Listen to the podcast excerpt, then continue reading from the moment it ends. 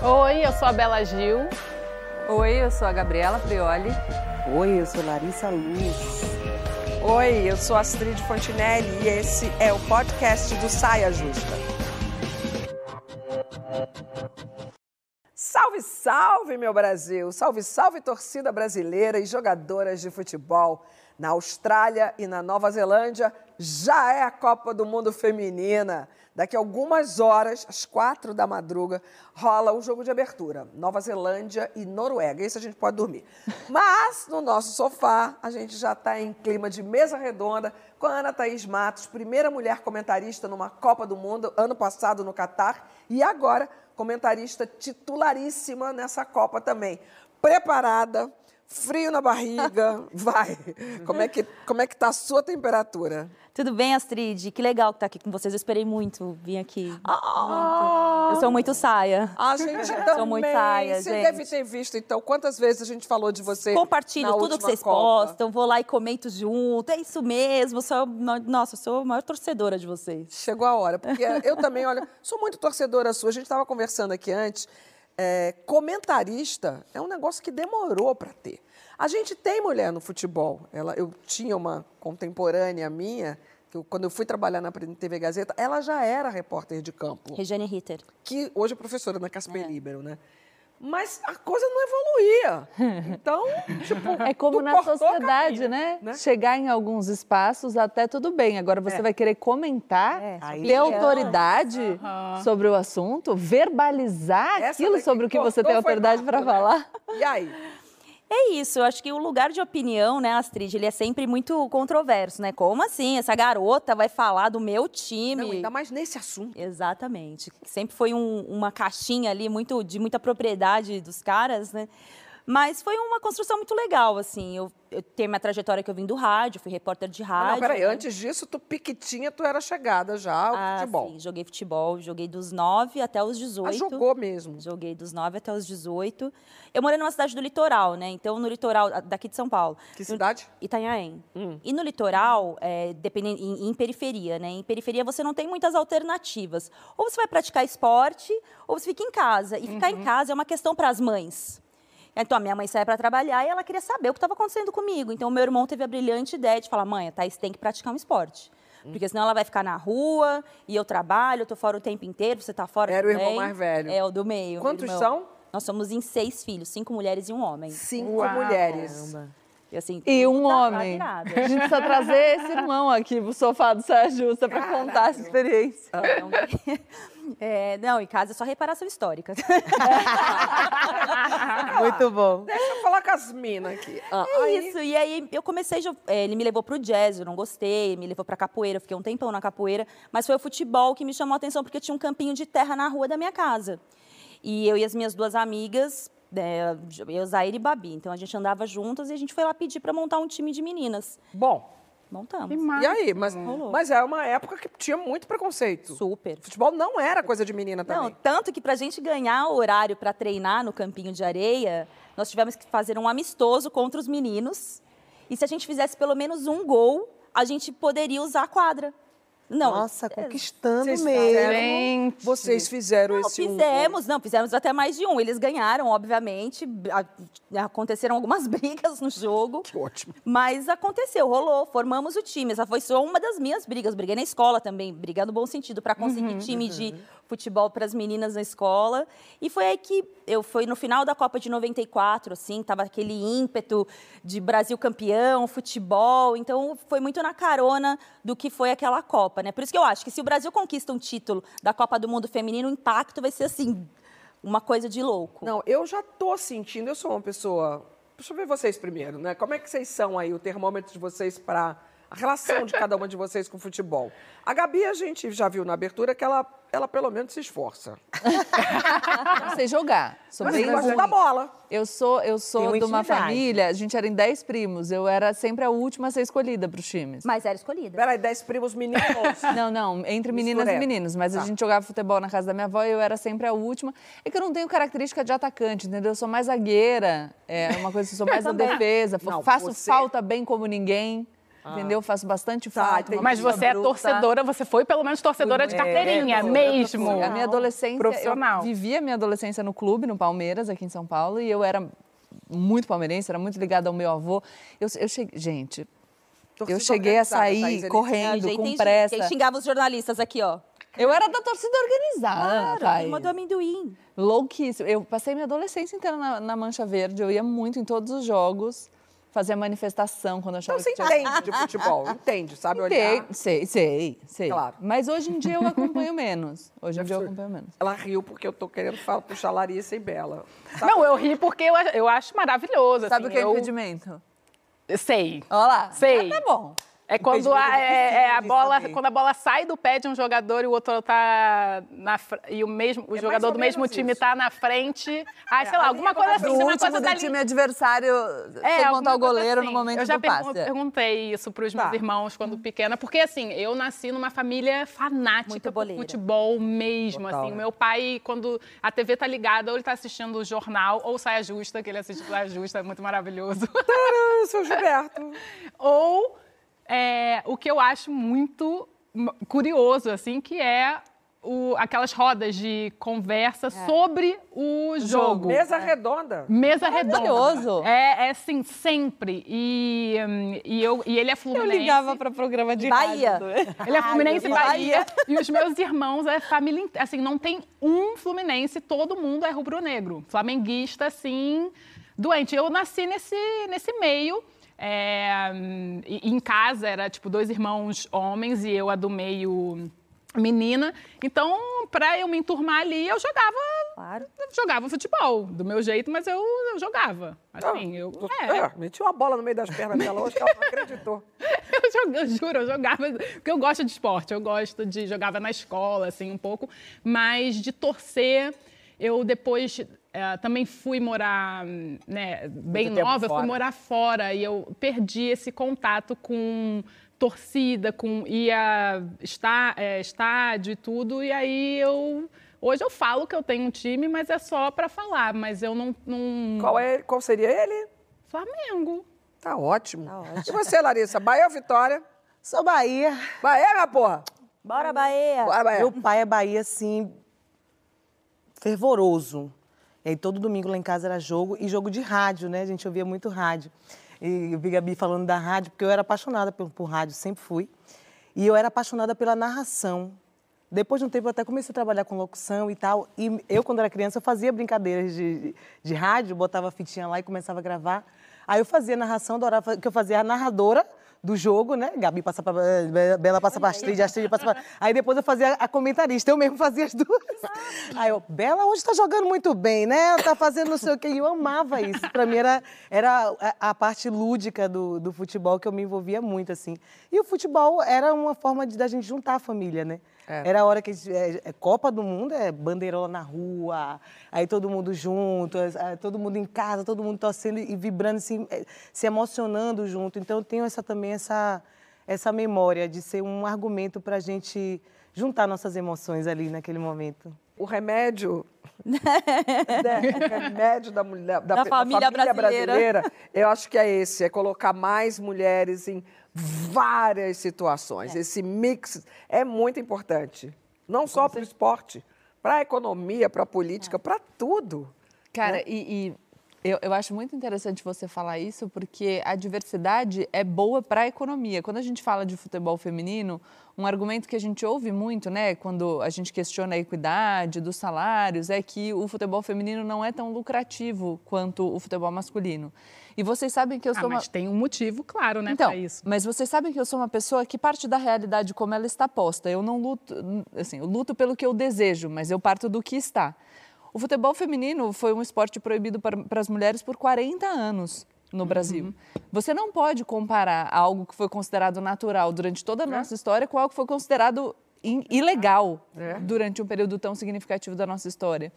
E a questão é, a possibilidade de você fazer crescer o futebol feminino é a possibilidade de você capitalizar outro mercado de esporte. Exatamente. Pois então é. é. só você olhar para os Estados Unidos e pensar, Estados Unidos é a meca do capitalismo. Lá o futebol feminino é, é- É extremamente grande. relevante. E não só o futebol feminino, eles têm uma gama muito mais diversificada de esportes, ao passo que no Brasil a gente tende a investir num só. Então lá nos Estados Unidos você tem o futebol americano, o futebol feminino, o beisebol, o basquete, e aqui no Brasil a gente fica restrito ao futebol masculino. Isso em termos de oportunidade econômica Pequeno. é uma decisão absolutamente tacanha. E eu acho que isso que você falou é, me remete a um, enfim, um conceito que eu acho muito interessante de uma questão interessante da gente quando a gente coloca o futebol feminino num protagonismo, a gente consegue puxar outros esportes que têm mulheres Sim. muito de excelência, assim, como o vôlei de praia, como o basquete. Ó, a gente está vindo aí no tênis fortíssimo. Não, a história do vôlei feminino brasileiro, por exemplo, ele é um suquinho do que é o papel da mulher no esporte. Porque as mulheres é, foram muito fortes no vôlei de praia, nos, nos Jogos Olímpicos. Quando elas vão para o vôlei de quadra, elas perdem, elas perdem aquele jogo para a Rússia e são chamadas de amarelonas, que a mulher psicologicamente é frágil, que precisava tratar de forma... Elas sofreram muito naquele ciclo entre a Olimpíada de 2008 e a Olimpíada de Londres em 2012, e elas vêm, ganham a primeira medalha, e o desabafo entre todas elas era que era a, a medalha amarela, mas amarelo-ouro. Porque a forma como também colocam a mulher nesse lugar de fragilidade. Por exemplo, no futebol agora a gente chama muito, ah, as nossas meninas estão na Austrália. Tá errado. Isso é você né, você infantiliza muito para você, às vezes, muitas vezes, justificar até certos fracassos. Ai, coitadinhas das nossas guerreiras. Não, né, nós temos problemas no futebol feminino, eh, temos lacunas que não foram preenchidas, foi um esporte proibido. Quando ele deixou de ser proibido, ele foi muito boicotado e ainda é. Claro. Esse ano, no Campeonato Brasileiro, Série A, Tivemos times com salários atrasados não entrando em campo, tivemos times que foram desmanchados de um ano para o outro, com- tomando goleadas, entre outros problemas, mas ainda assim é um futebol, é um esporte potente para você mostrar a capacidade, não só a capacidade das mulheres, mas o, o sentido de unidade, cara. Sim. Assim, você tem que permitir que todas estejam em todos os lugares. E o futebol é só mais um desses lugares, né? Então, eu, eu, assim, eu não sou só entusiasta do futebol feminino por eu ser jornalista e trabalhar com esporte. É porque eu realmente acredito que nada é mais importante do que estar em comunhão com as mulheres. E isso, assim, não é clichê, ah, leu num livro. Não, eu realmente acredito que não existe nada tão potente quanto mulheres juntas. Sim. E acreditando nesse potencial. Tem um erro, um equívoco muito grande que as pessoas cometem, que é comparar o quanto a Marta ganha com o que o Neymar ganha. Isso é contraproducente para a história da própria Marta. Sim. Porque assim, a Marta, ela não ganha igual o Neymar, mas dentro do mercado dela, ela precisa ser mais valorizada dentro do mercado do futebol feminino. Então, assim, a Marta ganha mais dinheiro ou ganhou mais dinheiro do que a Cici, que foi uma pioneira. A Giovana, a Giovaninha, que tá, tem 13 anos, é uma menina que vai explodir no futebol feminino brasileiro em alguns anos.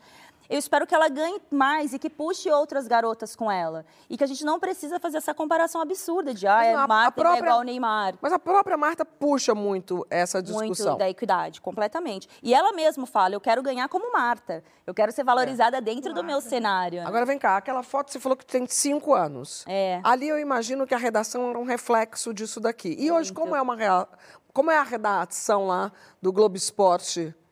Mudou bastante. Eu lembro que a primeira vez que eu entrei numa redação foi em 2009. Foi na redação do jornal Lance, em São Paulo.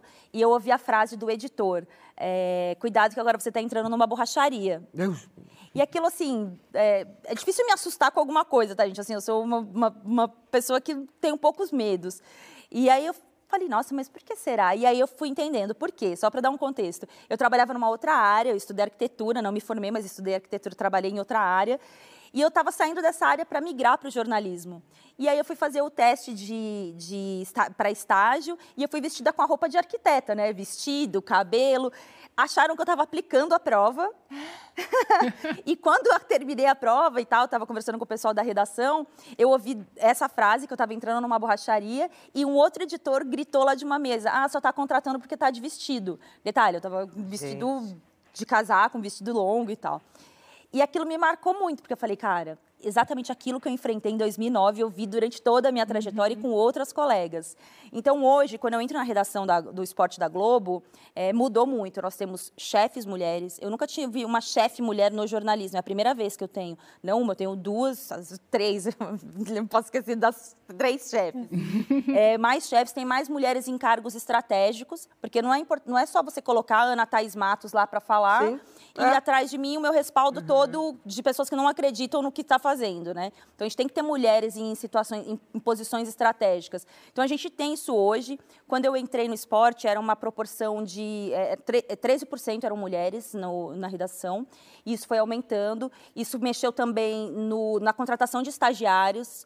É, tinha que ter uma prioridade ali para as mulheres, porque senão, gente, se a gente não fizer algo para girar essa roda, ela não vai girar nunca. Exato. Né? E não só mulheres, a gente tem que ter mais sotaques, a gente tem que ter mais vários rostos, várias formações. Não adianta só pensar que tem que ser a garota formada na PUC, que morou fora, que fala inglês fluente, porque a menina periférica que estuda com bolsa numa outra faculdade, ela também precisa ser representada. Então, acho que a gente deu um, um, um salto muito grande. É, eu não falo em nome de toda a Globo, mas do esporte ali, do meu convívio, acho que a gente saltou muitas casas e eu tenho muito orgulho de fazer parte dessa linha de frente, assim, Total. de ter feito uns processos certos e errados também. Desculpa, chefia, tá tudo certo. Broncas válidas, mas também me ajudaram é, a Porque quebrar um pouco, né? processo, né? Claro. Precisamos errar também, né? Vem cá, gostando muito ou nada de futebol, ninguém escapa do carisma e do jogo da nossa estrela maior, que torna essa Copa ainda mais especial, porque vai ser a sua última Copa. Marta rainha do futebol, a figurinha de ouro do nosso álbum Uma Mulher Admirável.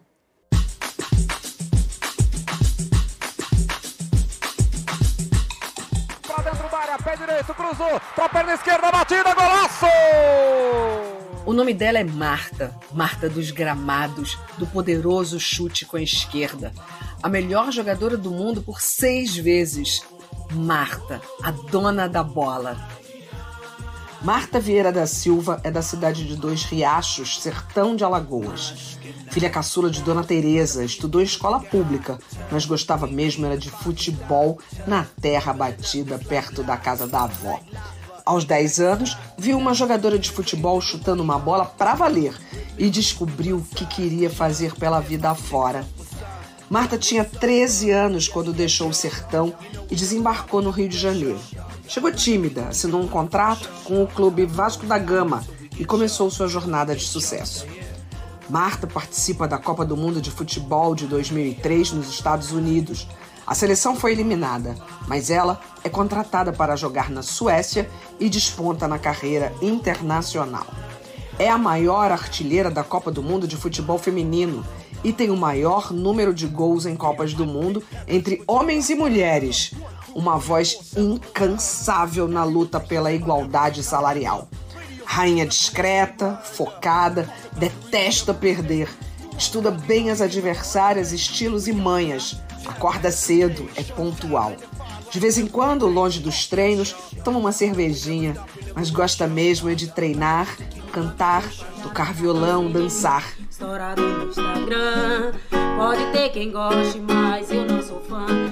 Marta está na Austrália para disputar sua sexta Copa do Mundo. Nunca antes na história desse país um atleta participou de tantas Copas. Apenas Marta. Simplesmente Marta. Eu sou louca por Marta, eu acho ela incrível e gostei muito como na última Copa ela surgiu é, de batom, batom vermelhaço na boca para jogar futebol e impondo a marca dela. Então, por essas e outras, eu torço muito para o Brasil é, trazer essa Copa. Sei que é difícil. É, é difícil. É, é, é, é né? Pode me colocar na real, pode na Estou preparada para isso. realidade. É difícil porque mostra também o que aconteceu com o futebol feminino, né? Porque, por exemplo, a gente pega 2007, que foi o auge da nossa seleção, né? Da história do futebol feminino no Brasil é, o Brasil aproveitou muito pouco o que aconteceu em 2007, exato. Que era fomentar escolinhas, fomentar, né, estimular as mulheres a praticar 2007, futebol. desculpa, foi aquele ano que todo mundo quis ter camiseta da Marta, que nem tinha, né? Exatamente. Não tinha para vender. Exatamente. Aí fizeram então, o Brasil aproveitou muito pouco, né? E outros países também, mas especificamente no caso do Brasil. E aí a gente ficou sem a seleção brasileira, depois teve uma seleção que só se reunia para ser seleção brasileira, não tinha campeonatos locais. Então, a gente chegou enfraquecido para esse período de Copas, né? 2019, as coisas começam a mudar. Muda por imposição da FIFA, quando ela passa a obrigar que os clubes e as seleções existam no feminino, né? E isso tem um respaldo nas confederações locais e também eh, aqui na Comebol. E aí também eu acho que a gente vive um novo momento de reescrever a história, de estamos aqui para pedir que essa história seja reescrita. E aí as mulheres começam a participar mais do futebol, serem convidadas a estarem no futebol, e aí eu acho que fortalece muitos times aqui no Brasil. Então, assim, por que, que a seleção brasileira chega não com tanta possibilidade de título? Porque a gente também deixou de investir. Mas é o seguinte, para a gente não ficar tão mal, assim, achando, ah, não tem chance do Brasil ser campeão tem o ranking da FIFA. Os 10 primeiros colocados, no caso do futebol feminino, elas vivem mais ou menos uma regularidade. Claro que tem a Inglaterra que está muito bem, a Espanha que, tem, que é muito potente, os Estados Unidos também, mas o Brasil está nesse ranking. Então, assim, tudo pode acontecer. Copa do Mundo são só sete jogos. Agora, somos o quinto confiamos nesse ranking, em, é, é, Confiamos em Marta, em Pia Sundhog, vamos que vamos. É que eu acho que a Marta merece. Você falou da Marta usando batom e tal, e você falou de mulheres ocupando outros lugares é, dentro dessa história, né? não só em campo, não só é, sendo jornalista.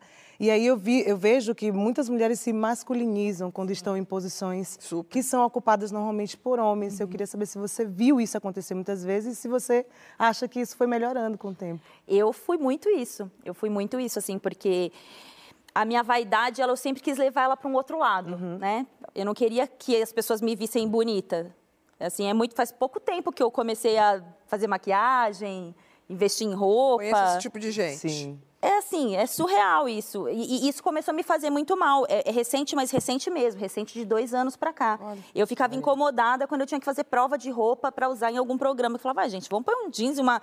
Tá tudo legal e tal. Porque eu, eu queria me camuflar. E eu uhum. acho que é muito comum esse, essa camuflada, assim, de você se esconder para não chamar atenção, para você não ser taxada. Ai, tá aqui só para ser a gatinha bonitinha. Não, voltamos para a história uhum. da chegada no lance, de Exato. saia, de. Mas, gente, porque Sim. as mulheres do futebol, elas foram colocadas colocadas muito nesse lugar de Sim. sexualização. Nos anos 90, quando o futebol feminino começa a aparecer nas revistas especializadas, era sempre nesse lugar. A Sim. Cici não era uma jogadora que aparecia. Sim. Não, tanto que as meninas é, proibiram as jogadoras de cortarem o cabelo, né? Na história da Cici, que ela raspa é. o cabelo e falam para ela, com esse cabelo raspado você não vai aparecer na capa de nenhuma revista. Uma das a maior, uma das maiores jogadoras de todos os tempos em alguns esportes, tipo handball, handball não tenho certeza, mas basquete, vôlei, é, tem uma diferença na quadra. Por exemplo, a rede do vôlei é mais baixa, a cesta do basquete é mais baixa para o time feminino.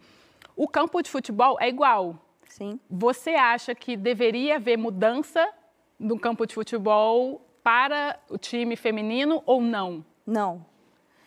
Tá, não e por, porque... por quê?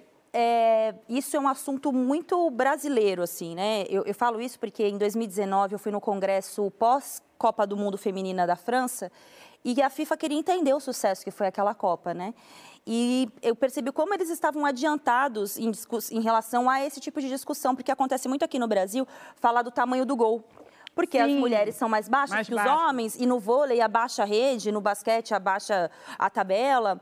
Mas vamos lá é, já existe uma dificuldade enorme de se dar estádios para as mulheres jogarem. Uhum. Imagina se você tiver que adaptar um gol para aquelas mulheres jogarem. Isso é. é. um problema. Já vai ser um campo. impeditivo. Gol. Uhum. O gol, o campo, não, você vai ter que criar um estádio para essas mulheres jogarem. Segundo, e o que eu acho que é o mais importante, você precisa estimular mais, as mais diversas mulheres a disputarem, a, a jogarem futebol. As mais altas, que querem, uhum. queiram ser goleiras, ah. é, as mais rápidas, as mais baixas. Você tem que criar é, uma variedade de estereótipo pra, também. É, e a facilidade de você chamar aquela mulher para praticar esporte, para praticar o futebol. Você não pode limitar. Ah, então você vai ter que ser uma mais baixa porque a mulher é mais baixa. Você vai ter um campo menor para a mulher correr menos. E o tempo menor? E também acho que não, porque você não estimula a desenvolver fisicamente aquelas mulheres, entendeu? E essa é uma discussão muito brasileira, porque fora do Brasil, eles não já tem entenderam nenhum lugar... que se você trabalhar nas categorias de base, você vai desenvolver, desenvolver, essas mulheres fisicamente e elas vão ah, estar mais ah, rápidas, mais tá. fortes e mais potentes. Hum. Eu vou dar um exemplo da Edna Alves, que é a árbitra da Série A do Campeonato Brasileiro, arbitrou Copa do Mundo, um fenômeno da arbitragem. A Edna responde aos testes físicos iguais aos homens. Melhor, não é? Melhor que os em homens. alguns Olha. testes ela foi Exato. melhor.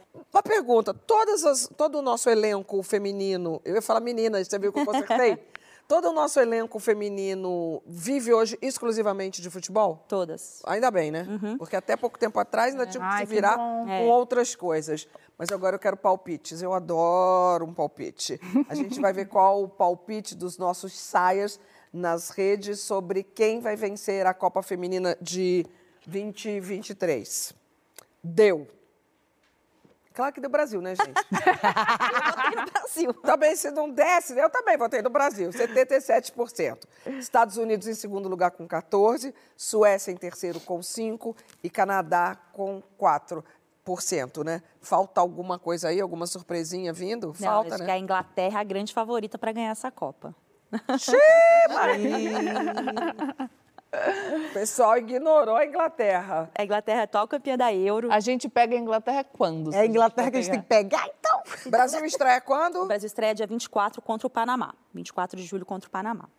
É, só nos cruzamentos de mata-mata, né? O Brasil precisa classificar Ui. em primeiro para se livrar da Alemanha nas oitavas, que a Alemanha também é uma forte favorita. Odeio esse pra se livrar. É caminho do maravilhoso, é tem muito toda uma difícil. estratégia, é muito bom. É, o caminho do Brasil é muito difícil, assim, para ser campeão tem que passar por só por busca. Só por pedreira. Bom, a gente deseja toda sorte do mundo, porque competência elas também têm. O intervalo aqui é rápido, prometo, e a gente vai conversar sobre novos olhares para lidar com a ansiedade. Vale a pena. Como é que você lida com a sua ansiedade? Vai opinando com a hashtag Saia Justa no GNT que a gente volta já.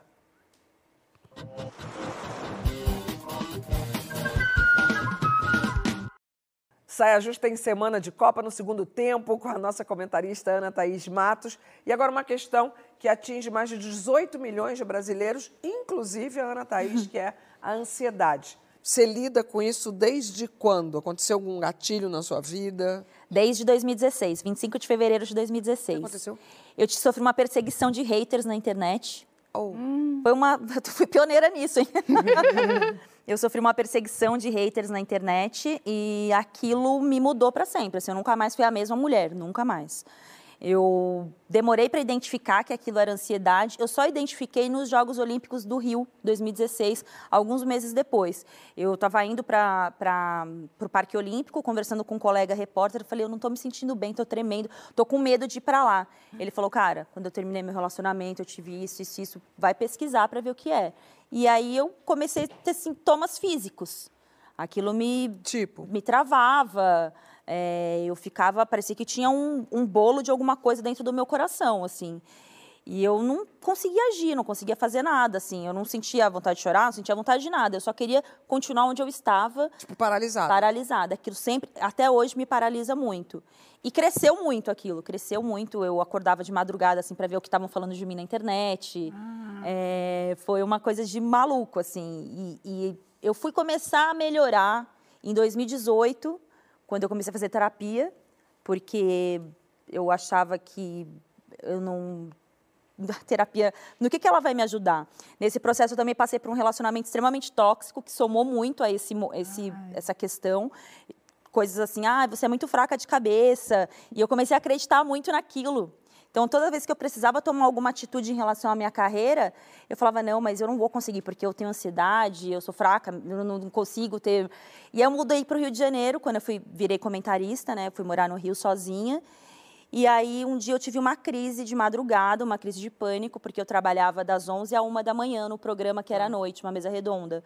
E eu ficava acordada da 1 da manhã até às 7, porque eu ficava com medo de dormir e alguém falar alguma coisa sobre mim na internet. Nossa. E aí Não tem noção disso, né? eu tive E uma logo crise... você, que no primeiro bloco disse que é uma pessoa com poucos medos, né? Exatamente. E aí eu, eu, eu não lembro, eu, tive- eu tenho flashes desse acontecimento. Eu morava, eu moro, né, perto de uma avenida. E eu lembro que eu, eu acordei assim, olhei para o meu pé, eu estava andando na rua e eu estava com o chinelo trocado. Eu não lembro o que aconteceu, eu tive uma crise de pânico, saí desesperada, com medo de morrer, sei lá, que fosse acontecer alguma coisa comigo, e um motoqueiro buzinou, porque ele ia me atropelar. E aí foi quando eu acordei, e aí eu conversei com algumas pessoas, porque eu também não tenho o hábito de falar sobre mim, eu não falava sobre os meus problemas, ainda tenho essa dificuldade. E aí uma amiga do trabalho falou, cara, pro- procura terapia. E aí foi quando eu comecei a identificar as crises de ansiedade, que eu não me curei. Eu acho que eu nunca mais vou me curar. Eu nunca mais vou ser a mesma pessoa que eu era antes das crises. Mas eu aprendi a conviver com elas. Me pediram para perguntar aqui, quando eu conversei numa rede social aí sobre ansiedade, foi quais são os sintomas. E aí, na hora, eu me toquei. Nossa, se nós somos 18 milhões de brasileiros com ansiedade, quantos aí estão na dúvida? Porque 18 uhum. milhões são diagnosticados. Isso, né? Quais Sim. são os seus sintomas, Gabi? É, eu, eu, acho que os sintomas variam é, ao longo do tempo. Eu, diferentemente da Thaís, eu tenho um histórico é, já mais antigo de ansiedade, das crises de pânico, que eu nem entendia que eram isso muito nova. Eu, enfim, tive um trauma muito precoce, que foi a morte do meu pai. Eu estava dormindo no momento do acidente, eu acordo com o acidente, então eu tenho uma questão com o sono que é já muito antiga, um acordar. Essa falta de ar, um absoluto desespero, um, uma falta de controle. De, é, muito, muito forte. Eu percebo o meu corpo todo, é como se eu vibrasse dentro da pele. Não necessariamente eu tremo de forma visível, mas é como se dentro da minha pele o meu corpo todo vibrasse e uma tensão muscular muito importante a ponto de eu ter é, dores de, de, estômago muito fortes e que eu, se eu não estou numa crise, isso, isso melhora. Mas você fala da, da internet, eu era advogada, estava lá trabalhando como advogada na minha vida e eu mudo de carreira, vou para comunicação e no primeiro dia, no dia que eu estreiei na televisão, eu fui para o primeiro lugar do Trending Topics. Do ah, eu com certeza estava lá participando. Defendendo, não falem assim com ela. Foi bom. As pessoas estavam falando bem de mim. Isso varia, tá? Porque, enfim, as pessoas falam bem, falam mal, falam bem, falam mal, com o mesmo entusiasmo. E isso tem sido uma constante na minha vida há quatro anos. Mas chegar em casa e, e alguém me falar, você está em primeiro lugar, eu fiz um. E eu demorei muito tempo para entender, e isso é, é, muito legal, a magnitude das coisas. É. Porque quando você fica no primeiro lugar do Trending Topics, trending topics, e se as pessoas estão falando mal de você, então você está sendo cancelado, você tem a sensação de que o Brasil inteiro está te cancelando, é que muito provavelmente a sua carreira vai acabar que tudo que você trabalhou muito para construir está nas mãos de outras pessoas absolutamente injustas, porque é, muitas vezes é uma distorção, uma manipulação, um recorte Sim. sacana. Mas aí, com o tempo, você vai aprendendo que, na verdade, não é uma meia dúzia, mas é, entre milhões de pessoas que te acompanham, tem uns milhares de tweets ali que levam a coisa para o primeiro lugar. Então, você vai aprendendo magnitudes. Mas e que é bate aquela... diferente na, na, não é? Normalmente o que falam mal é aquilo que, é, que te pega. Que a gente olha. E o, porque acho que, a gente tem um olha. risco Mas... a, associado, assim. É, a, às vezes Sim, você está lá num lugar de destaque, a pessoa imagina, ah, só que as pessoas não entendem o que está em jogo. É a sua vida, o nosso trabalho. Não só é o que você acredita claro, e o que você trabalha, claro. mas é a forma como eu sustento minha família, o que eu faço para viver. Claro. É. Então, tem, tem um risco, uma questão. Tem... E quando você não entende a magnitude disso, então a minha, claro, a minha ansiedade foi muito agravada. Depois eu tive outras questões. Eu tive bebê, teve o meu pós-parto. Mas eu acho que os meus sintomas principais, eu diria que é uma tensão muscular muito importante. Isso aqui e, e a vibração dentro da pele. E, e uma dificuldade. Parece ter um corpo dentro Mas do seu corpo. É, uma dificuldade de respirar. É engraçado isso vocês falando, porque eu já tive três crises de ataques de pânico na, na minha vida. E depois que eu comecei como apresentadora na TV e virar uma pessoa pública, eu não tive mais. E essas questões, enfim, eu sou que nem você. As pessoas me amam e as pessoas me odeiam e essa montanha russa que, né, enfim, é. né? É, acho que mulher deve sofrer mais disso do que homens. E na... se você ousa Mas... a tua opinião, né? Porque se você, você existe no opinião, plano... Isso aí. Né? Beleza. Voltamos Agora, no primeiro bloco. É, mas o, mas o, o, que, o que eu comecei a fazer, com, eu pratico yoga e meditação há muitos anos. Foi o que me salvou, tá? E, exatamente. Foi o que me salvou. Então, assim, eu aprendi a não atacar e a não é, resistir é.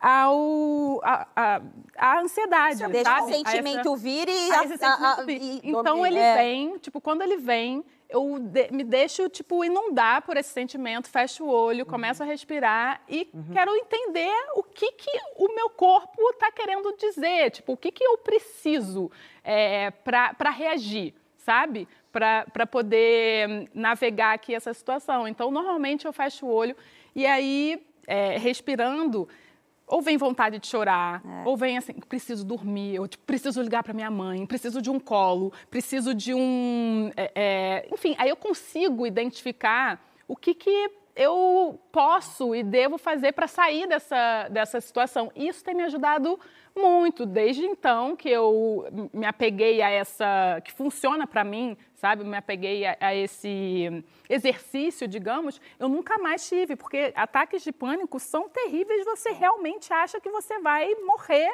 e não tem nada, tipo, o coração começa... É só que você está sentindo o seu coração disparado. Não, o coração está disparado, é. a respiração fica muito curta, muito você curta. começa, tipo, ah. caraca, aqui tá cheio de ar, mas você, fala, você não consegue pegar um ar, parece que você tá... Um... Portanto, o medo de morrer é natural. É natural. Você e aí eu entendi que eu não ia morrer disso. Saber controlar isso isso é dificílimo. É muito, é, é muito eu, difícil, eu... mas eu, eu, eu consegui chegar nesse lugar de, de controlar. E aí eu não tive mais ataque de pânico, mas ainda a ansiedade me acomete. A gente ainda vai falar um sobre como é que cada um é, consegue controlar ou não as suas ansiedades, mas eu preciso, preciso ouvir você. Como é que está o seu grau de ansiedade? Então, acho que por muito tempo eu fui tratando sintomas assim como uma coisa normal, como uma coisa Total. angústia cotidiana. Eu achava que era angústia também. É, e acho que muita gente que, que deve sofrer disso e não deve saber que Os sofre. que estão fora desses 18 milhões. É, porque, não, porque acha que é uma coisa normal da vida. E, inclusive, tem gente que sofre que tem os seus, os seus sintomas sendo desmerecidos, sendo visto como ah, frescura. É. E isso para mim é uma coisa muito séria, assim, porque tem muita gente aí com ansiedade que está falando que eh, os sintomas, está falando o que tem e não está sendo ouvido como deveria, como deveria ser. Eu acho que não, não é o meu caso, não, não que eu não tenha sido ouvida, mas eu mesma talvez não tenha me ouvido tanto em relação a isso. Inclusive estudando, olhando sintomas, até para vir para cá hoje eu parei e falei, caramba, tem mais do que eu, do que eu pensei, me identificando com mais coisas do que eu imaginava. Eu tenho um problema de dermatite atópica que é completamente agravado por, por questões é, emocionais, né, por questões psíquicas, e a ansiedade é um, um, dos fatores. Então, a coceira, a pele coça, e aí, com ansiedade você coça mais, e isso vai virando um ciclo, assim. Tem uma frase de Paulinho Mosca que, que eu acho que tem muito a ver com isso. Ele fala, o vazio é o meio de transporte para quem tem um coração cheio. E às vezes eu sinto que a ansiedade é isso, é como se a gente tivesse um coração tão cheio, cheio de passado, cheio de sentimentos, cheio de preocupação com o que o outro vai pensar, com o que o outro vai postar, com o que o outro vai dizer, com o que as pessoas estão falando, com, com a perda das, das coisas que a gente conquistou, que dá um vazio enorme. E a gente não sabe o que fazer com esse vazio. E aí gera uma grande angústia, gera falta de ar. A palavra que eu coloco na roda também é um medo. Acho que é medo. Também. Eu, quando eu tive que embarcar o meu filho para ir para o intercâmbio, que ele ia fazer, eu senti isso. Quando vocês duas estavam falando, né? É um, por isso que eu toda hora estava apontando para você, falando, é aqui, é aqui. Eu estou querendo me diagnosticar. Um negócio aqui no coração, a coisa de não respirar e tentar manter o controle, tentar manter a calma mesmo, porque ele falou antes para mim, mamãe está um pouquinho ansioso. E eu falei, respira. Mas esses são episódios da Sim, vida, é. onde a gente consegue que é natural. E, é, é bom, simples, é um sinal, é saudável. É, o bom. Porque a é gente tinha que boa. ter medo. Eu tinha que ter medo mesmo daquela situação. Ele também tem que ter medo daquela situação, só não se deixar paralisar. Uhum. A gente tem tanto para falar nesse bloco, mas antes eu quero botar mais é, algumas pessoas na roda. O Brasil tem a maior prevalência de transtornos de ansiedade da população do planeta, segundo a Organização Mundial de Saúde. É por isso que, quando saem notícias, livros sobre maneiras de como lidar com o problema, a gente quer logo saber, conhecer, entender. A psicóloga e neurocientista norte-americana Trace Dennis Tilbury está lançando este livro aqui.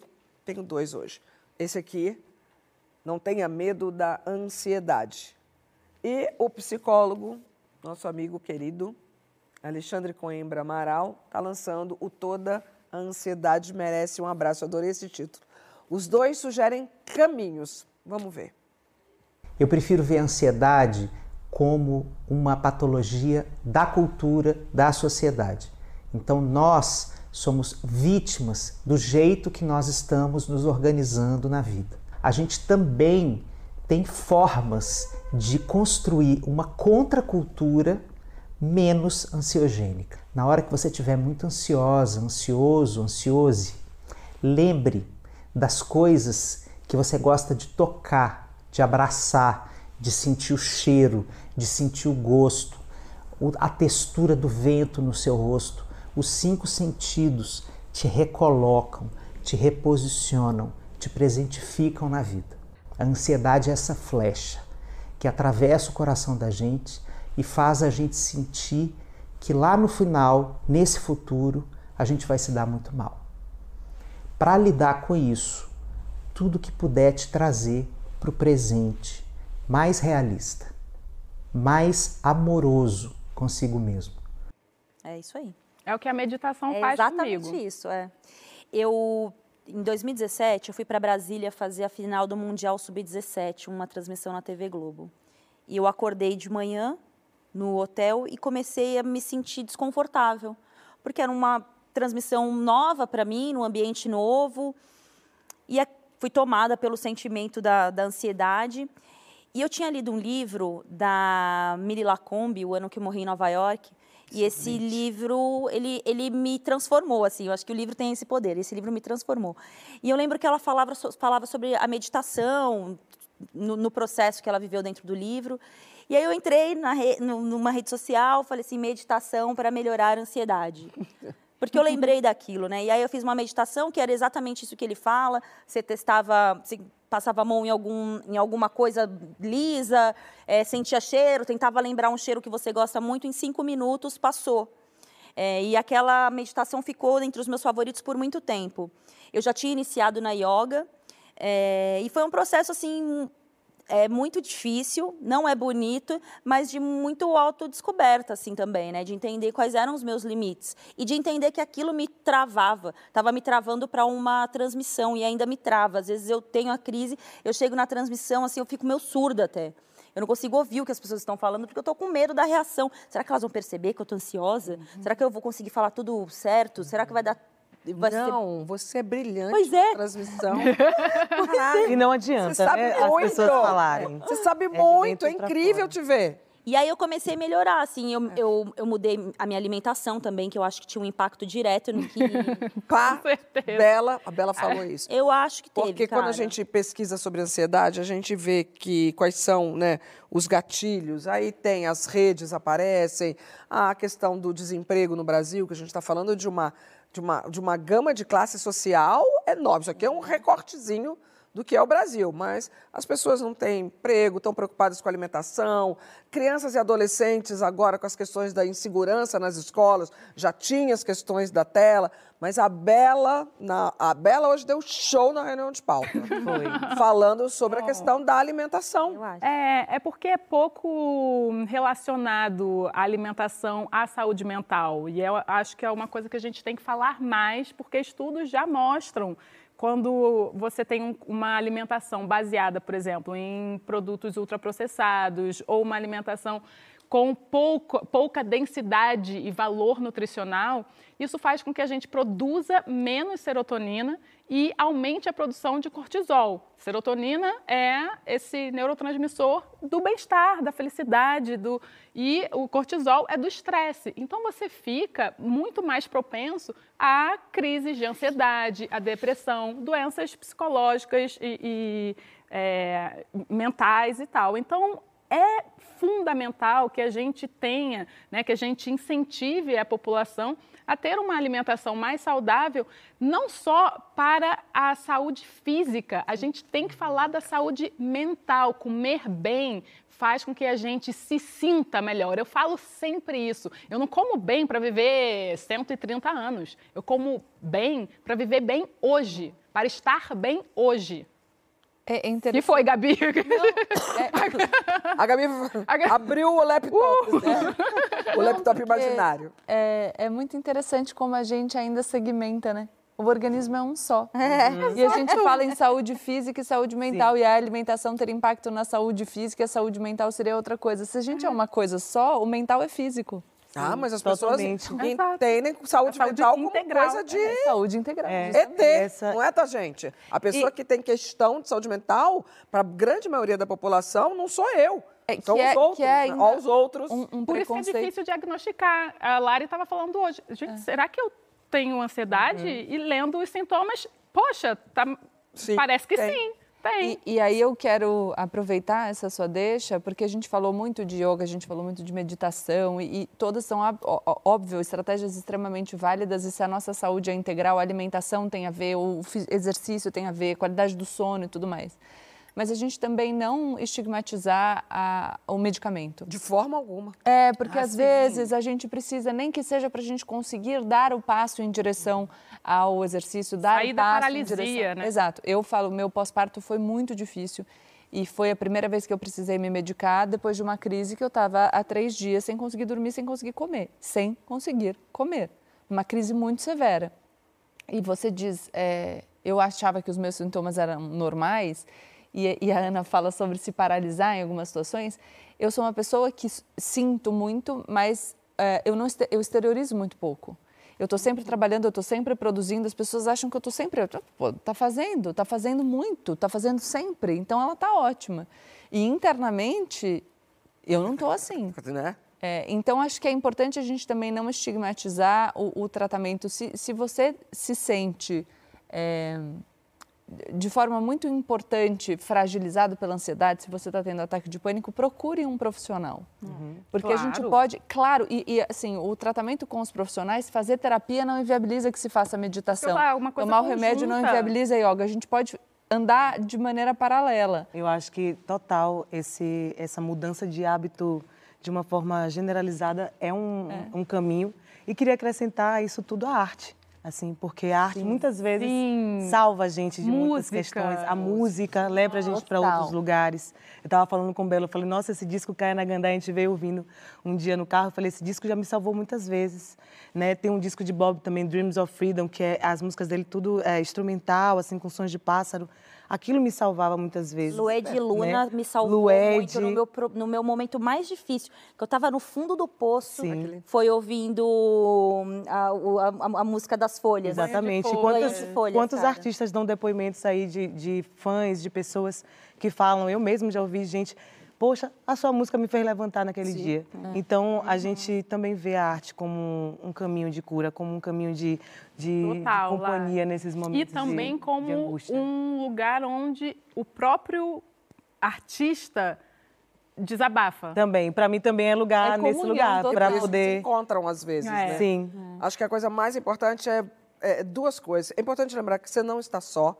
Você viu aqui todo mundo aqui é. falando sobre um caso específico de ansiedade. Então não é exclusivo seu. Mulheres sofrem mais e crianças e adolescentes andam numa uma, uma, curva ascendente. Donas de casa sofrem muito. Muito. Uhum. Todas as minhas amigas, a minha irmã mais nova, assim, eu converso muito com ela, eu falo, cara, vai se investigar. Autoconhecimento. É. E resumindo, nada substitui, como a Gabi falou, ou exclui um tratamento com um profissional, psicólogo, psiquiatra.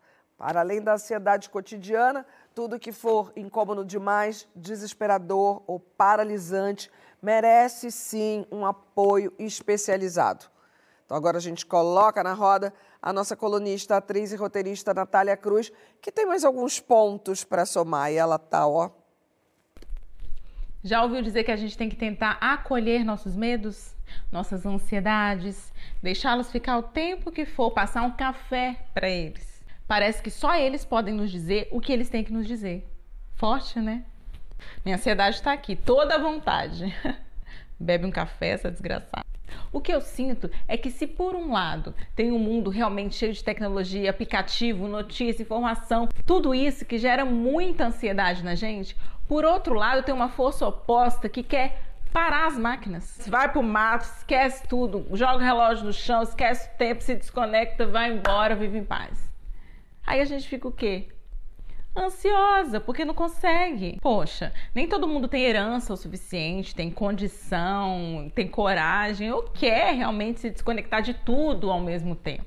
Até porque o telefone, né, que pode ser um gatilho de ansiedade enorme, ligação, cobrança, mensagem lida, boleto, é o mesmo telefone que te conecta com pessoas que estão muito longe, que aquela videochamada ressignifica seu dia, te acolhe, te abraça, te dá um quentinho no coração, não é? E aí, o que fazer? Faz café. Você pode começar não se cobrando tanto não ficar ansioso. Até porque ninguém consegue meditar na base da ameaça. Olha, se não meditar vai infartar, hein? Ah, tá. Então agora eu vou infartar com medo de não conseguir meditar e aí infartar mesmo. Pode ser que exista um caminho possível entre os dois polos. Ah, hoje eu vou de carro, amanhã eu vou de bike, depois de amanhã eu nem vou. Equilíbrio pode ser uma média e não uma certeza de uma vida tranquila sempre. Ué, beber café que eu penso melhor.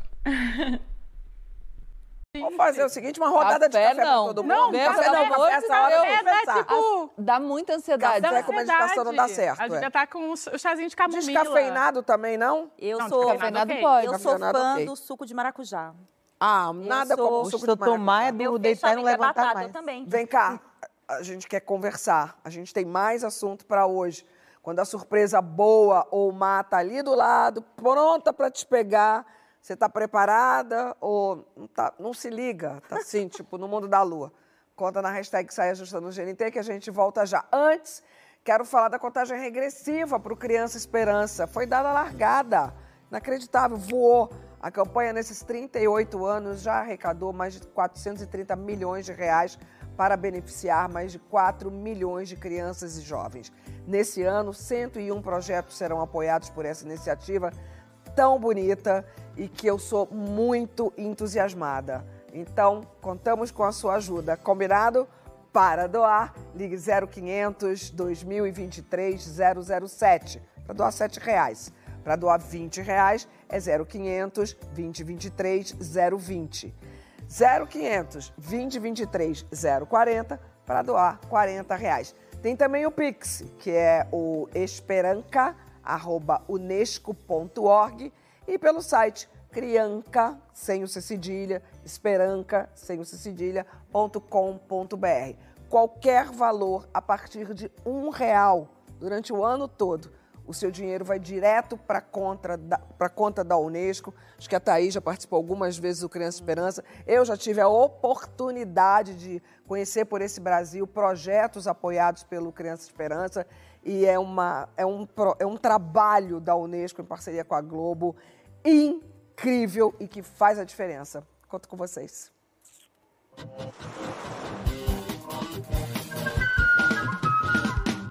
Estamos de volta com o nosso Saia Justa, recebendo hoje Ana Thaís Matos, jornalista, comentarista, cheia de estudos sobre o futebol, cheia de opiniões. Então já quero a sua opinião sobre a dica amiga da semana. Ah, eu sou suspeitíssima para falar. Quando me pediram uma dica, eu falei, eu preciso indicar essa Ah. livro maravilhoso, que é da mãe Márcia Marçal, Faria Tudo de Novo. Ela é uma mulher incrível, exatamente. Faria Tudo Outra Vez, perdão. Ela é uma Ialorixá carioca, é, que se descobriu uma mulher do, do santo, né, uma mulher do orixá durante a sua trajetória enquanto uma mulher periférica, negra periférica. E ela conta, né, como é que foi a construção de você ter um terreiro, sendo uma mulher, uma linha diferente, numa religião que é uma religião muito feminina, né, que é o candomblé. E a história de vida dela que eu acho incrível. Ela é a mãe do Yuri Mãe do Marçal? Yuri Marçal. Olha, sensacional. O Yuri é o filho da mãe Márcia, tá? Eu quero Completamente. Literalmente, o Ela é maravilhosa. É, ela é maravilhosa, assim. Eu descobri também durante a pandemia, nesses ciclos de leitura, e recentemente eu encontrei o livro dela e sou apaixonada, sigo Mãe Márcia, assim, e não a conheço pessoalmente, mas esse livro aí foi muito importante para mim. Agora eu vou dar a minha, a minha dica. A minha dica vai ser um livro de Bela, porque realmente eu fiquei muito impressionada quando a gente conversando sobre ansiedade. A Bela falou com muita propriedade, porque também são muitos anos de estudo, faculdade fora do Brasil, faculdade de Nova York, faculdade na Itália, um monte de livro, um monte de programa de televisão, coisas que hoje o meu médico fala, hoje o meu médico fala, e que a Bela estava falando lá atrás, há 10 anos. Então, eu quero indicar o Bela Cozinha, da Raiz à Flor, que é um livro onde a gente pode aproveitar tudo, tudo, tudo, tudo, tudo de um alimento. Casca, raiz, talo, Exatamente. miolo.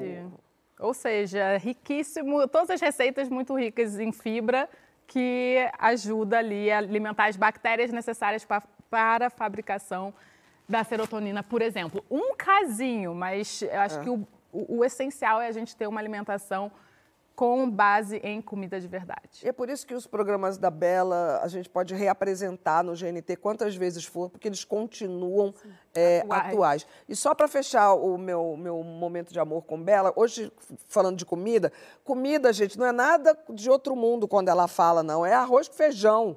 Arroz com feijão, verdura, legume e a proteína que você quiser.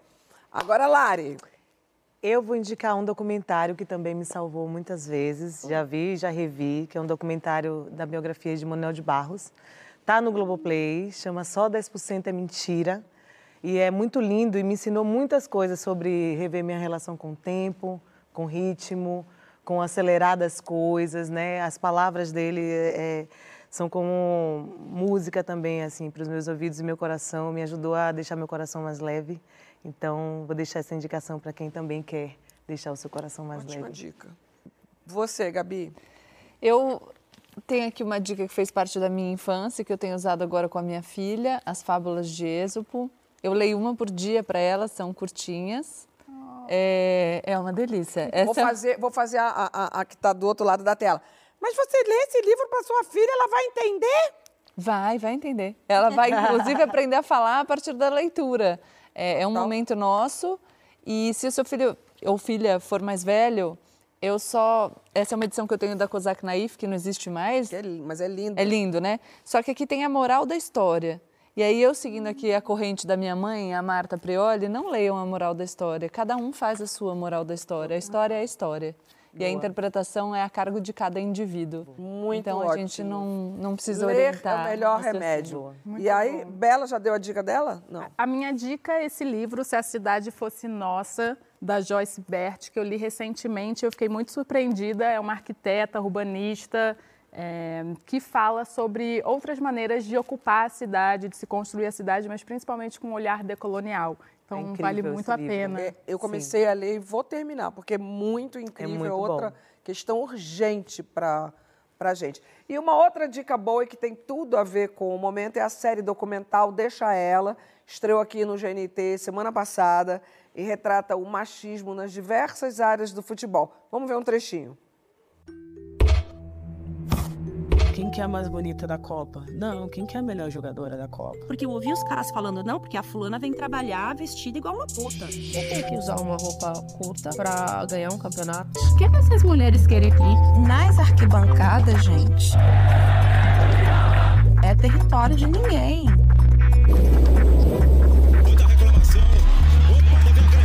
Você acha que se fosse um homem ali, ele ia fazer aquilo? Eu vejo a presença feminina crescendo, porque nós estamos ocupando esse lugar.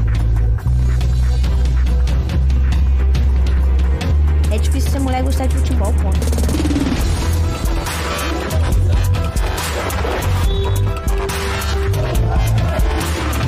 Ela insistiu na jogada. O jogo é enorme.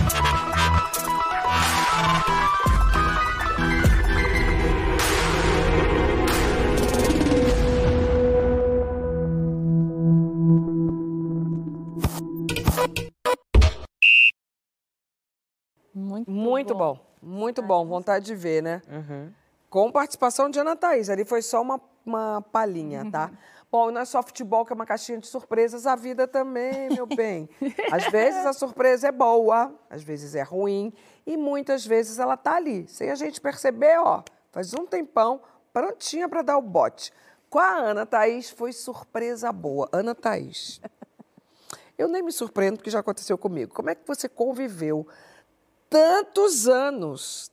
Quantos anos? 20. 20, tantos anos com o seu amigo, até perceber que ele era o seu amor. Muito bom. Ele vai ficar se achando agora, né? Insuportável depois dessa introdução, triste. Eu acho que tudo bem. Mas foi o seguinte, o Rafa, eh, nós nos conhecemos quando nós tínhamos 17 anos, a gente tem exatamente a mesma idade. E hum, eu namorava uma pessoa, ele namorava outra, e a gente se reencontrou, a gente se encontrava, a gente tinha muita eh, sintonia, porque ele é de escola de samba, né? Ele é presidente de escola de samba, também presidente de escola de samba, e eu sempre, e eu era ritmista de escola de samba, eu toquei em bateria de escola É de muita samba. informação, você vai tudo com muita calma comigo, porque às vezes eu demoro a processar. Você era ritmista, Eu tocava era. o quê? Eu tocava chocalho, né, o ganzá. A mãe do Rafa era minha diretora. A mãe do Rafa foi a primeira mulher a ser diretora de bateria aqui em São Paulo. Que sensacional! Exatamente. Isso lá atrás? Lá atrás, 2003, 4 e 5. Qual escola? É, Mocidade, é, a, a escola era X9 e a escola do Rafa é Mocidade Unida da Moca. Então nós sempre tivemos muita sintonia. O Rafa também era ligado com coisa de torcida organizada, tocava ia em jogos. Então a gente sempre conversou muito sobre futebol. Nunca ficaram? sobre- Até então não, Amizade. eu namorava e ele também. Tá. Enfim. Lá para os anos de 2013, a gente se encontrou por acaso e aí ficamos. Ficamos, mas assim, eu estava numa fase da vida, o Rafa numa outra fase, não deu certo. E a vida seguiu, o Rafa casou, eu fui ter outros namorados, assim, namorei muito, inclusive. Ficou, mas nada aconteceu? Nada aconteceu porque o Rafael era muito enrolado. Ah, tá. Vamos logo eu- baixando a bola dele. Exatamente, ele era Tá. muito enrolado. Então, assim, era aquilo de mandar mensagem e não responder. Ih, Rafael. Não, e aí, eu achei no Instagram o começo de uma conversa nossa, de 2012, ele me pedindo em casamento. Eu falava, garoto, eu nunca vou casar, que isso, nasci pra ser uma mulher livre. Ai, tá bom. conversa de 2012, mas ela guardou, né? Pois é, ficou lá. Tá guardada. E a gente sempre se encontrou, assim, sempre conversou. Depois que a gente ficou, a gente não ficou mais, o Rafa casou. A gente sempre conver- conversava sobre carnaval, sobre o meu trabalho. A mãe dele sempre gostou muito de mim. Quando foi em 2021, é, ele passou de carro na frente da minha casa e fez um story. Sabe esse stories heterotop? Tipo, segurando, dirigindo, colocando o relógio. Eu, ai, nossa, que cafona. Respondi pra ele, falei, nossa, você tá na frente da minha casa. Ele, eu tô morando no Rio. Nossa, que cafona, mas e aí? Nossa, que cafona. Tá fazendo o quê? É, e aí, hein? Eu na frente da minha casa. Ele, eu tô morando no Rio, pô, tô resolvendo umas coisas da escola e tal. Falei, ah, então vamos, vamos tomar uma, né? Tô de folga, vamos se encontrar. Beleza. A gente foi tomar uma, assim, tomar um, numa tarde numa, na, na praia. E estamos juntos até hoje. Tomaram Desde duas, esse primeiro três, dia. Três, E quatro. Terminamos de tomar, assim, durante a madrugada toda, inclusive. Estamos até hoje, agora até com pedido de casamento. E eu que nunca vou casar, imagina. Vai casar? Vou casar. Meu Deus. Uma festa na escola de samba. Não, fui pedido em casamento no AMB durante o ensaio técnico da verdade? escola de samba. Ah, Sensacional. Enrolado, mas criativo. Bora Rafa. Não, E de uma outra atitude. pessoa foi enrolada no passado. Agora, criativo, decidido. Sim. E a festa promete, viu? Promete. E vocês, meninas? Intuição aguçada ou, assim, sensor de surpresinha bugado? Eu vou logo falando, eu detesto surpresa. Não gosta? Faz surpresa, mas avisa antes. Ia fazer uma pra você, amor. Faz surpresa, mas avisa antes. Eu, eu gosto das surpresas da vida. Acho que a vida já me surpreendeu algumas vezes. Eu tive dois casamentos que surgiram, um no trânsito, gente. Olha. Tava dirigindo, o cara parou o carro do lado, bem heterotop. Mulher bonita nenhuma merece estar dirigindo presa no trânsito a essa hora. Ai, que cafona. E, Que cafona, dá telefone casei. E antes disso, também, andando na rua, uma, galera de jornalistas numa esquina, é, ali em Genópolis, onde era um, negócio da Polícia Federal. Aí um jornalista amigo meu, papapá, o que, que é? Não sei o quê, nas ginarras preso. Falei, ah, ah, pô, finalmente, tá. né, né. Aí eu falei, gente, quem é aquele ali que eu nunca vi? Ah, fulano de tal, trabalha na Folha. Ah, aí fui lá conversar, casei. Casei. Esse casei de véu e Grinalda. Que babado. Mas surpresa, assim, tipo, festa Mas surpresa. você lida bem, assim, com a, com a coisa que acontece por acaso? Assim, eu, eu tenho um pouco de dificuldade com a surpresa Não, do, então. do acaso. Ai, a minha vida Meu marido adora fazer umas surpresinhas assim, eu não gosto, não. Aí me dá um nervoso, porque não está no meu controle. É, ia falar isso. É. Bela. É, não, a minha vida é sempre assim, surpre... a minha vida é surpreendente. Eu nunca, por exemplo, imaginei que eu estaria aqui hoje, por exemplo, no sentido de ser é, comunicadora, apresentadora, cozinheira, tudo isso para mim, mãe, é, tudo para mim foi, foi acontecendo, tipo, meio no, no susto. Não teve um planejamento. Nada, não planejei nada. Aconteceu. Você, Gabi? Eu ainda alimento a ilusão do controle que me coloca num lugar próximo do seu, Astrid, que é o lugar da mulher controladora. Mas é uma tentativa. E, e eu tenho uma consciência racional disso, embora emocionalmente eu tenha Sim, medo Que é importante. do novo. E a minha consciência racional, que acho que a minha perda me possibilitou ter muito nova, é que aquilo que disseram pra gente que a gente troca o certo pelo duvidoso é mentira. Tudo é duvidoso, não existe certo. Então a gente precisa aprender a trabalhar com a incerteza que é característica da vida. Então eu diria que sim, eu ainda tenho uma ilusão, mas cada vez mais eu me distancio dela e tento lidar melhor com o, o inevitável. O acaso, inevitável. É, eu, minha vida também, como a de Bela, surpresinhas atrás de surpresinhas. Então, assim, é, principalmente quem trabalha com arte, a vida é assim, você dorme, não tem nada, acorda com uma grande proposta, aí dorme, tá tudo seguro, acorda, não tem mais nada. Então, Uhum. eu fui tendo que me adaptar a a vida incerta e cheia de surpresas e novidades e etc. E fui começando até a gostar, né? De, de, de acordar e falar, caramba, que legal, poxa, não deu, mas eu vou, daqui eu vou tentar remanejar para uma outra coisa. E fui aprendendo real a, a, a me organizar dentro dessa realidade. E o principal é aprendendo a confiar, assim, a confiar no destino, a confiar no que as pessoas, nos, nos, nos seres. Eu sou muito espiritualizada, assim, eu acredito muito no que é impalpável, no que, é, no que a gente não pode explicar, no que a gente não tem condição de pegar. Então, é, eu gosto também de confiar de que está tudo certo, mesmo quando parece que está errado, vai dar certo em algum momento. Então, isso me ajuda. Agora eu tenho uma surpresa para vocês. Ruim. Já sei qual é. Ai, meu Deus. Hum? Qual? Sérgio, acabou. Ah. Nossa, você sempre faz um suspense, eu sempre caio. É. A Gabi não caiu. A Gabi não caiu. Caiu? Não, Não, caiu. mas é que a Paty tinha falado. Ah. É, acabou, não vai ter prorrogação, é isso mesmo. Quero que vocês fiquem agora com a série Deixa Juiz Ela, tá nossa roubando. dica, que a gente viu aquele pedacinho e já deu vontade de ver mais. E depois começa a Copa, vai Brasil, é difícil, mas não é impossível.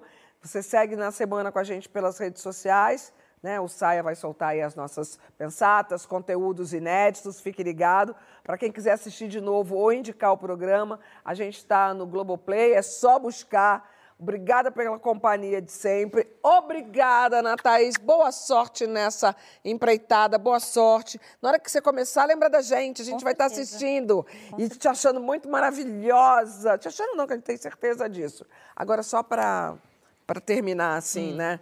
Um bate-bola rápido aqui. Na sedução, o que, que é pior? A marcação acirrada ou o pipoqueiro? O pipoqueiro. Pipoqueiro. Pipoqueiro? Pipoqueiro. Ih, Mas se bem que a marcação cerrada é chato, né? Marcação cerrada, carrapato? Como é que é pipoqueiro?